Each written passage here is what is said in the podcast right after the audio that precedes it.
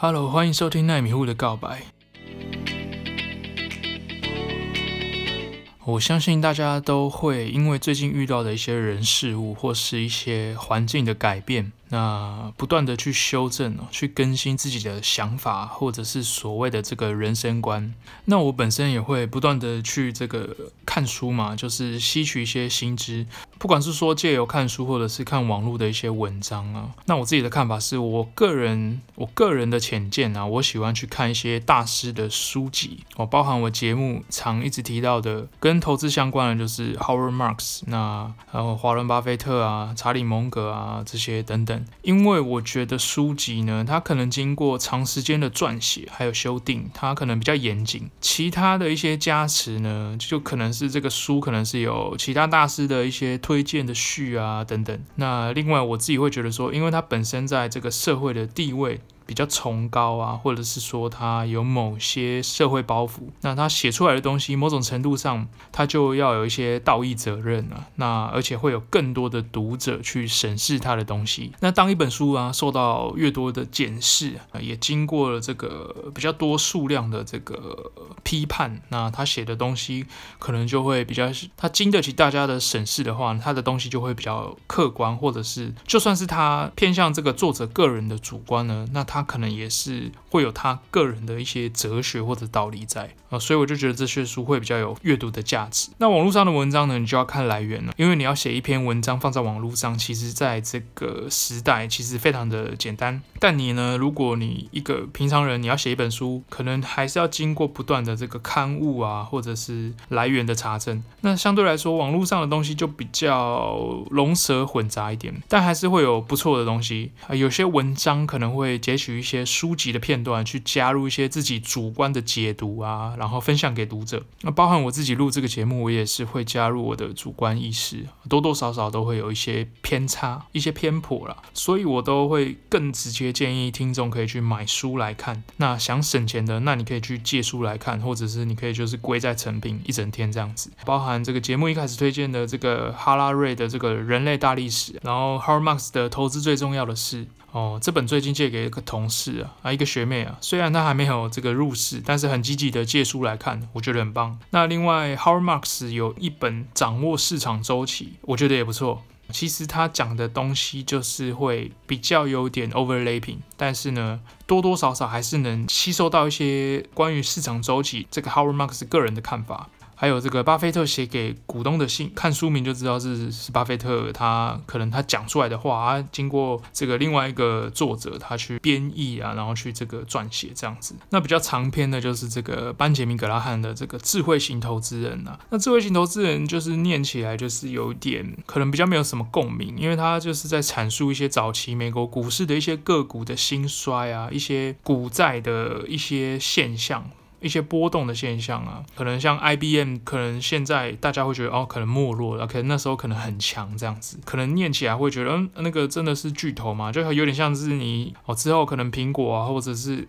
Amazon 他们就是衰落之后，你现在会很有共鸣，可是未来根本就不知道他们是巨人的人，他去念这个书呢，他比较没有一段时间了，所以他共鸣感没有那么强，那就是念起来比较有一点古早味的感觉。但是你还是自己可以去截取，就是目前仍然受用的知识啊，这个智慧型投资人现在应该很难买到啊。可能要上这个博客来书店看看。再来就是穷查理的普通常识，就是查理蒙格的一本书，念起来的感觉会比较跳来跳去的，因为他比较偏向这个查理蒙格他个人在一些演讲上面的演讲稿、演讲词。虽然说他有时候会突然讲一些很直白、很血淋淋的一些一针见血的一些形容啦，或者一个叙述，那我觉得也不错。那去读一读这些书啊，念一念，有时候这个瞬间就会这个脑洞大开啊，也会发现说，哎，平常你在生活或者是职场看一些事。物的眼光也开始会比较不一样。当这个主管或是同事还在为一些那种很奇怪、小鼻子小眼睛的事情烦恼，或是火冒三丈，或者是诶同事又在庸人自扰，你就可以在旁边这样子笑笑的笑看一切这样子啊。哦，你也是笑笑，因为怎么样呢？你东西看多了，你多了一些豁达，你就不会因为奇奇怪怪的事情心情不好。哦，例如老板或是主管又交办了一些实验啊，叫你玩玩看。因为我本身是在这个医学实验室工作，老板叫你 try。一些新的实验，或是听起来可能不确定性很高的东西。那以前的我，可能很年轻的我，就会心里先拒绝啊。我觉得说啊，我潜意识希望说我可以做一些比较有高成功率的东西。但其实呢，后来我渐渐发现说，哎，我其实我我发现根本没有什么事情是一定要等到非常有把握才去做，或者是就算你失败，你也会在这个过程发现说这个东西没有搞头。你的人生经验也可以去 rule out 掉一些方向啦，这样子。虽然说做了半天，可能结果不是正向的，但是呢，你还是知道哦，你做这样子会得到这个不好的结果，那对整个人生还是有正向的帮助。那像我本身看电影，我也不会去要求这部电影一定要零负评我才要看。有些人看个电影一定要先看大纲，还是那种哦巨细靡遗的大纲啊，哦先自己雷自己这样，然后就是要全部都查一轮之后，确定不会踩雷才要看。我跟你讲，你查完的时间，我电影都看一半了，那个有点夸张啊。但是没有什么电影是所有人都喜欢的，不可能啊！你相信我，稍微有一点点兴趣的题材，我就会看。那我大学还有一阵子在宿舍专门找那种 B 级片来看哦。B 级片不是什么三级片哦，B 级片就是那种它制作成本比较低，也没有什么一线男女明星那种片。甚至说它根本就没有上映，也没什么人知道。可是呢，它可能在网络上有流传，就是有有在放这样子。那其实这些片呢，不见得都是烂片，哦，有蛮多都是很有意思的寓意在里面。我看一部电影哦，里面只要有一两个观念是我从来没有想过，或是我没有接触过的，我就觉得蛮值得的。哦，纵使它整部片都在瞎搞，或者是逻辑乱七八糟，可是呢，里面可能有一两句台词呢，它直接打中我，那我就觉得说，哎，这两个小时也没有这么不值得，或者是哎非常值得的感觉。哦，甚至是这个评价越两极的，我越有兴趣，因为我觉得。啊，可能我就是个怪人吧，我不知道。我很喜欢去看那种评价大好和大坏都有的片子。我看完，我可能也会有自己的观点，然后我会觉得哇，这部蛮赞的，或者哦，这部真的真他妈真的超烂的这样子。虽然可能大部分都在浪费时间，可是呢，完全不影响那种你看到一点点那种你没看过的东西，然后或者是台词你觉得哦超赞，或者是场景你觉得很很新奇，你从来没看过那种喜悦，哦，完全不会影响到。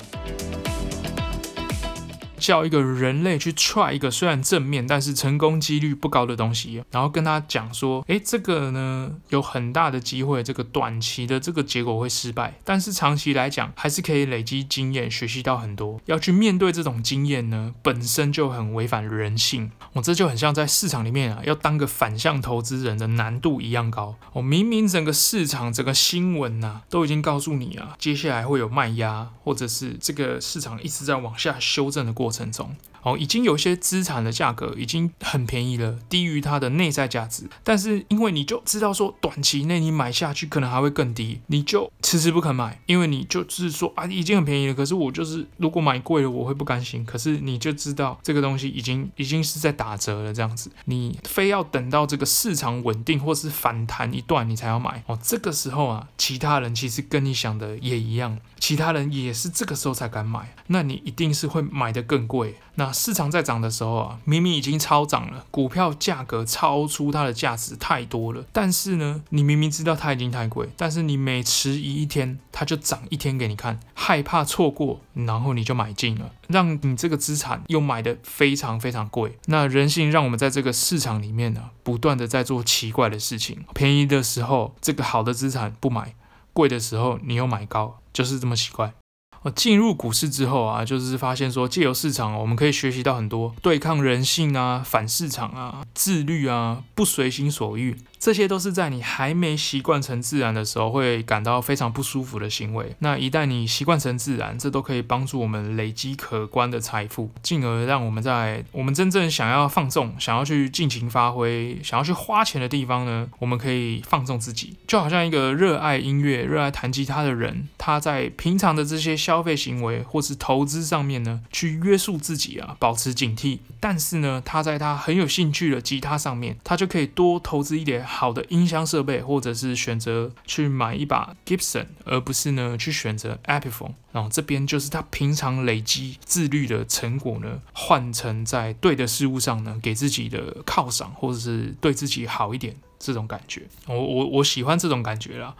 二零二零也是做了一件自己觉得算是非常值得的事情，就是我跑去上了这个咖一个咖啡师的拉花课。那其实我这个在 Instagram 上面已经追踪很久的一个拉花老师。那拉花又称为这个拿铁艺术啊，就是 Latte Art。大家去咖啡厅啊喝热拿铁啊，多多少少都会看到一些像一些爱心拉花之类的。其实拉得好的不多，我自己是因因缘际会呢，自己从这个二零一五年开始，大概六年前就开始在家里有自己学这个咖啡拉花。那真正换到这个比较好的机器设备的时候，大概是从二零一六年开始。那可能每天九点要上班，那我最晚可能八点就要从家里骑车出门这样子，就大概六点五十以前会起床。那七点七点多开始练个四十分钟到一个小时，然后我再出门这样。那这样的坚持也持续了好几年，就有可能就一直到现在这样。我自认还算蛮有纪律的，那我也有一定程度的进步，但是我就是卡在一个瓶颈，就是好像说你怎么练啊，那个图案的细致度就是上不去。后来我就上了这个拉花课，我马上认知到说我我真的来的太晚了，我真的太晚来上课了。这有点像，就是说，就算我每天花了很多时间去网络上看这些影片，甚至去回放慢动作来回的看，都还是比不上这第一堂这个三个小时老师跟我讲的一些这个关键点，而且这些地方是我。如果选择自己一直在家练，在那边有点像闭门造车啊，我可能一辈子都不会发现的盲点哦。虽然这个上课一对一的费用也不算便宜，但是你会发现说，这些跟你自己要去钻研到这个程度花的时间或是精力比起来，真的是太便宜了，太值得了哦。就有点像这个你健身，你可能就是自己练，可能受伤或者是怎样，可是有一个很厉害的朋友带你练，或者甚至是花钱请一对一的教练，当然你这个教练要是非常 OK 的。你会发现，就是你不用去承受这个受伤的风险，甚至有一些是不可逆的伤，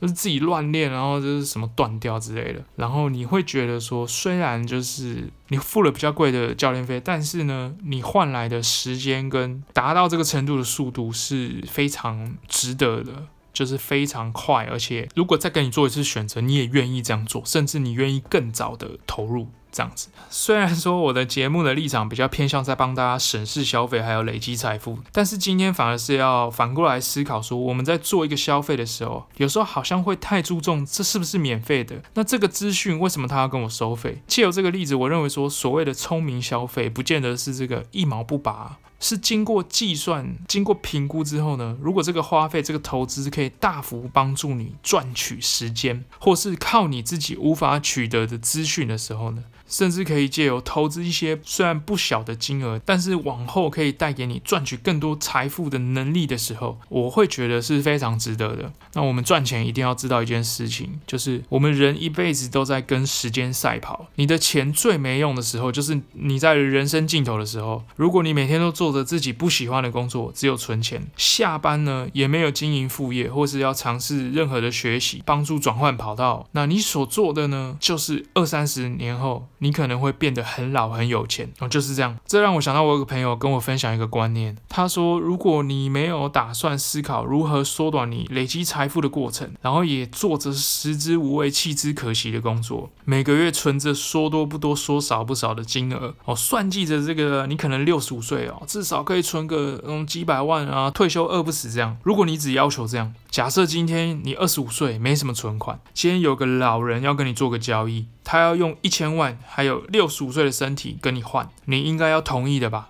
对不对？因为你现在做的的事情持续到六十五岁，就是累积了一笔财富，然后六十五岁的身体。但我相信大部分的人，他可能会犹豫哦，或者是不同意，甚至觉得很可笑，觉得要跟你换一副六十五岁的躯壳，就算有一千万。好像也不划算吧？我还有很多事没做，为什么我要变六十岁的老人的身体？但其实呢，每天没有突破的你，可能就是在朝着那个方向迈进，甚至搞不好你的工作六十五岁还无法存到一千万，也是大有可能的。这时候就是一定要去想办法突破。那说穿了，人活着呢，重点就在于过程。我四十岁拥有一千万，跟我六十五岁拥有一千万的意义是非常不同的。哦，四十岁财富累积到一千万，哦，男性呢，寿命平均。均可能七十出，女性可能八十出。如果没有意外的话呢，我可以决定我剩下的三十年过的是什么形状。但是我六十五岁才拥有巨额财富的时候，我可能每天都要烦恼腰酸背痛的问题。今天爬楼梯好像又比昨天喘了，哦，该不该再去做个健康检查看看之类的？每天的烦恼就在想这些。哦，想到之前我还傻傻的这个买第一笔储蓄险的时候啊，我记得好像那笔我好像硕班的时候就买了，因为买的早啊，所以出社会头几年我就缴完了。后来我妈好像有要帮我再去找第二个六年期的储蓄险。Oh my god，好险我已经接触美股了，不然真的会死人哦。因为你前面买，你可能还有后面滚的时间，就是你前面就是什么都不懂，可是你现在才再去存另外一个六年，一定会，我跟你讲，CP 值会大幅下降。第一笔就 CP 值就大幅下降了。如果你要跟股市比啊，他那时候跟我说啊，你现在才存一桶金啊，这笔钱养老退休都不够啊。那那时候也没什么理财的头脑，也听一听就过去了，也没有放在心上了。啊，现在听起来可能有点好笑了。你想想看哦，你人生二十五岁工作存了第一笔一百万，假设二十五岁一百万啊，前面就有在偷存了啦，不然是算存蛮快的。假设你人生二十五岁第一笔一百万，你这笔是要拿来退休慢慢花的，这个逻辑大家想一下，到底是不是正确的？你仔细想一下，这是非常没有概念的理财观念。你要知道，你一定要用你第一笔的钱去。钱滚钱，因为你第一笔一百万如果没有投资，你二十五岁，我们讲最惨的啦，就是你二十五岁到你六十五岁中间差了四十年，你居然要把这一百万放到四十年后慢慢花。然后你不敢动用这一百万，你四十年放美股大盘，年化报酬率八 percent 到十 percent，十年就翻倍哦。四十年呢，理想估计翻个十六倍哦，有点太夸张了。我们中间来算个两三年的熊市好了，嗯、呃，可能十倍，可能十倍有吧，四十年。那好了，我们都不说啦，一定是我们只要说你第一笔一百万，不论怎么用，你都不应该藏在床底下，等到四十年后拿来退休，省吃俭用，慢慢花，花到老，花到死。你知道吗？这是非常没有财商的做法。当然，你也可以选择定存或是储蓄险。但是呢，我跟你讲，你时间拉这么后面，你一定要放波动性比较高，但是呢，长期来看一定会赢的。呃，可能股市或是房地产。你四十年，你选择很安全的定存或储蓄险，你也会远低于实际投入经济运作的股票的成长速度。甚至打不赢通膨哦，定存前面几集就讲过被通膨屌虐，储蓄险又会浪费前面好几年的时间成本哦。总之，我想跟听众分享的是，你的家庭成员的理财观念通常会决定下一代甚至下下代的财务状况。贫穷会世袭，或是有钱人他的财富会传承。有时候会觉得说，哎，虽然实体资本的传承影响很大没有错，但是观念的传承，我认为才是最可怕的。有时候小康家庭、中产阶级。他手上不是没有好牌，但是你的投资方式会让你打出一局平庸的牌。也不会不好，但是是平庸的牌。当然，有钱人他的子弹无限，他要输很难。所以，有钱人的小孩跟他小孩的小孩，几乎永远都是有钱人。哦，聪明的有钱人只要灌输一个概念，就是他把资产放在他永远能产出现金流的地方，他就几乎立于不败之地。你给我三千万，我放美股大盘 VOO，美国前五百大，我要等它倒，很难。几率很低，那是几率的问题。一年年化算五 percent 就好，我都不用算八 percent 到十 percent。三千万一年五 percent，或是任何股息股可以配五 percent 的股息。一年除了自己的工作的主动收入之外，我再多一百五十万，你要怎么穷？你告诉我。很难呐，真的很难。当然，你说我要花钱有很多种方式，但是我告诉你，很好用了啦。就是他如果有这个观念，如果他没观念哦，他就把三千万拿去买一个超跑什么的，那他当然很快就花光了哦。所以这就是财商的教育很重要。所以就是有时候你可能会阅读到一些知识，就是说中乐透的乐透主，他常常三到五年后他的财务状况会比他现在更糟糕。不是在于说他没有钱，是他不会用，或是他可能就开始。挥霍，他没有去买资产哦。你要买那些奢侈品，其实哦，比你想象的花的还快。他没有去这个置入一个会持续产出钱的东西。当然，没有掌握过这么大笔财富的人，他可能就不会去分散风险，所以他可能财富几年内就流失掉了。那提到财富自由呢，就是很多人就是在计算说，哦，我到底要存多少钱才能退休？好像画面都是说，六十五岁之后，我可以躺在这个床上不用工作，就是种财富自由，我就是成功。但我只能说，如果你没有一个能持续产出金钱的资产，一个武器，你很难说存多少才够。而且我的定义可能跟一般人不太一样，我觉得那种比较像没事干的老人啊，不是什么财富自由啊。我有很多想做的事情啊，我认为只要我的资产能够产出现金流，能够打平我日常开销，我不用因为多几万块去选择我不喜欢的工作为生哦，因为金钱充裕，我可以选择我热爱的工作和休闲娱乐，那我就是财富自由。这个之后可能有一些相关的书籍哦，我有念到，我就可以再详细的分享给大家。那最后还是想来分享说，我认为这个科斯托兰尼啊，他的一个投机者的告白里面一小段，我觉得很不错的叙述，跟股市有关了啊，他称为这个继承事实，继承事实呢，就是白话一点，就是既定的事实哦，不是继承，不是继承财富的那个继承。他提到说啊，投资新手常常在股市里面啊，发现这个指数对某些消息的反应啊，非常不合逻辑。证券市场啊，像个喝醉酒的人一样，可能听到好消息却哭了，结果听到坏消息他笑了。哦，大家就不要觉得讶异啊，你不能用日常生活的逻辑去判断说，诶啊，明明这个消息是好的，怎么股价就下跌啊？反过来就是啊，明明就是烂消息，怎么股价涨？啊，科斯托兰尼提到，投机针对的是对未来某个不确定的事件，如果事件应验了，它成为了事实，对于这个事实就没有投机的必要了。哦，什么意思呢？意思就是说，假设大家都预设股市即将要发生某个事件，例如大家都期望某个公司的第一季财报开出来会很漂亮。利润会增加，大家都这么想的时候呢，那家股票的行情就会开始慢慢涨了。大家的期待越高，指数涨得越快。当所有人都觉得自己很聪明啊，不管透过什么管道了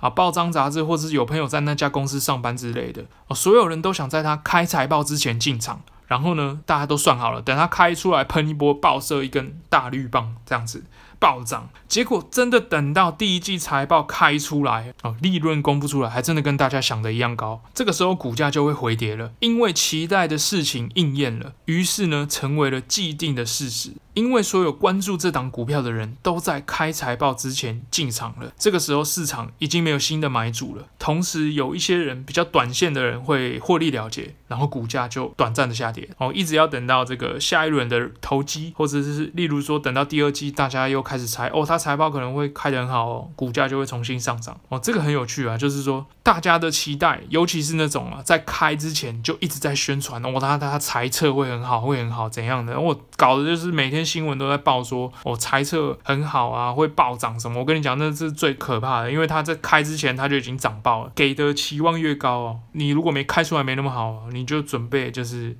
被抛售了。就像如果说第一期财报开出来，利润低于大家期待，跟你讲马上暴跌，因为期待落空。在这种情况下，就算这季财报啊明明比上一季增加很多，甚至它创了一个新的纪录。已经不重要了，因为人们的预期更高。明明开得这么好，但是大家预期很高，事情没发生，大家就失望的散场了。哦，就像你，你妈就是觉得你一定可以考一百分，结果你只考九十九分。如果你是在那届这个奥林匹克数学竞赛，这奥林匹亚、奥林匹克，whatever，就是这个数学竞赛呢，大家都考二十分以下，你考九十九分，你是宇宙第一人，结果你妈把你打个半死。因为你妈觉得你应该要一百哦，就是类似这种感觉。其实状况也可以反推啦。如果大家都预测一家公司这季的财报会很丑很烂，他们就会提前卖股票哦，因为他不想要等到开烂之后很低，他套在那边，他就会先提前卖，股价就下跌，一直到财报公布，该卖的人都卖光股票了，结果公司财报没有大家想象的惨哦，股价就会在财报开出来的瞬间逆转往上喷暴涨哦，这些都是好消息，不一定股价会涨。坏消息不一定股价会跌的实力啊，而且你会发现非常多这种状况，你就知道说这个市场里面有多少人喜欢去猜行情，喜欢去猜财报，然后公司有没有透过媒体去操控这个人们的心理的想象都有关系。所以这个短期的证券市场啊，某种程度更像是一场这个心理学的战争啊，非常有趣。哦，今天分享了很多我自己个人的一些看法，希望能帮助到大家，也去看看说自己整个生活的目标跟理想的生活是什么样子，可以每天庸庸碌碌的过，哦，逃避这些现实问题，过一天算一天。你也可以订立一些目标啊，制定一些投资计划或是一些健康的计划，不管是投资股票啊、创业啊，或是跳槽到自己喜欢的公司。或是下班你订立了怎么样的健身计划、跑步计划，或是球类运动、游泳啊、有氧运动都可以哦。希望大家都是不管在上班或下班，你几乎都已经花了一整天的时间，一到五，甚至有一些六日都要上班加班的，你花了这么多时间上班，你都要去每天都要去定一些目标，让自己。每天都能比昨天进步啊！制定更有胜率的这个人生计划。那我们赚钱不是因为我们喜欢铜臭味的钱，我们想要炫富，不是，是我们想要借由大家现在认定的这个钱呢，来改善我们的生活，让我们这个我们的生活更自由了，更能依照自己的意志呢去控制我们的生活。那。也能更希望能这个钱能带来更多快乐啊，而不是在追逐钱的过程更痛苦，然后赚来了呢，然后又买了一些东西，可是却觉得自己陷在这种追逐金钱的过程。希望大家钱都是能让自己的生活更快乐，过得更好。哦，那迷糊的告白，我们下期见。